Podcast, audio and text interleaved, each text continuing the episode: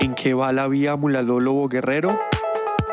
En qué va es el podcast con información clara, ágil y confiable para que como ciudadanos nos informemos sobre cómo avanzan diversos proyectos de emprendimiento, nueva economía, crecimiento verde, conectividad y equidad de género, entre otros temas de interés para el Valle del Cauca y Colombia. Espéranos todos los domingos. La vía Mulaló Globo Guerrero adjudicada por el concesionario Covimar en 2015, es el único proyecto de vía de tipo 4G para el Valle del Cauca.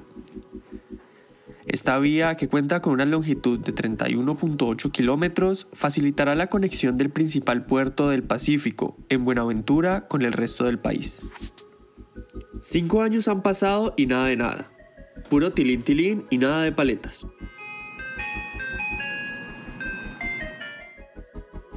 No hay ni un kilómetro construido desde entonces de esta importante vía que generará, según cifras del Ministerio de Transporte, alrededor de 3.000 empleos directos durante la construcción y que favorecerá a los municipios de Cali, Jumbo, Buenaventura, Lobo Guerrero, Mulaló, La Cumbre y Restrepo.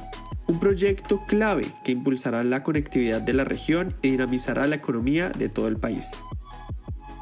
Y entonces, ¿esto por qué no avanza? Hmm. Resulta que durante el proceso de la consulta previa con los habitantes de Pavas, por donde pasa la carretera, la Autoridad Nacional de Licencias Ambientales, ANLA, reportó que podría haber un daño ambiental al acuífero,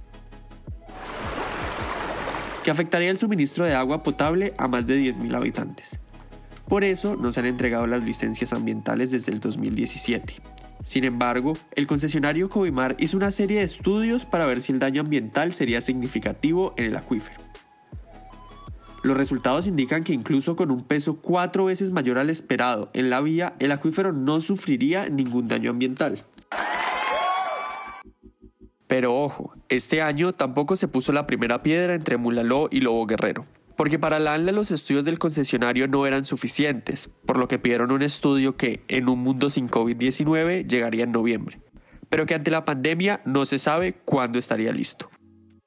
Aunque hace un mes la gobernación habló de terminar el proyecto y reasignar estos recursos a otras iniciativas de infraestructura, desde el bloque regional parlamentario del Valle del Cauca nos hemos esforzado porque la vía sea construida y todos los obstáculos para conseguir la licencia sean superados lo más rápido posible y las obras comiencen de una vez por todas. La ministra de Transporte, Ángela María Orozco, anunció la semana pasada que la vía será importante para la reactivación económica post-pandemia y estará estructurada para diciembre. Estaremos muy atentos a que se cumpla este cronograma. Nuestro compromiso es no dejar morir este proyecto, que va a mejorar significativamente la conectividad del Valle y de Colombia, agilizar el transporte de carga y de pasajeros hacia y desde Buenaventura. Mulalólogo Guerrero nos ayudará a todos a construir un país más competitivo.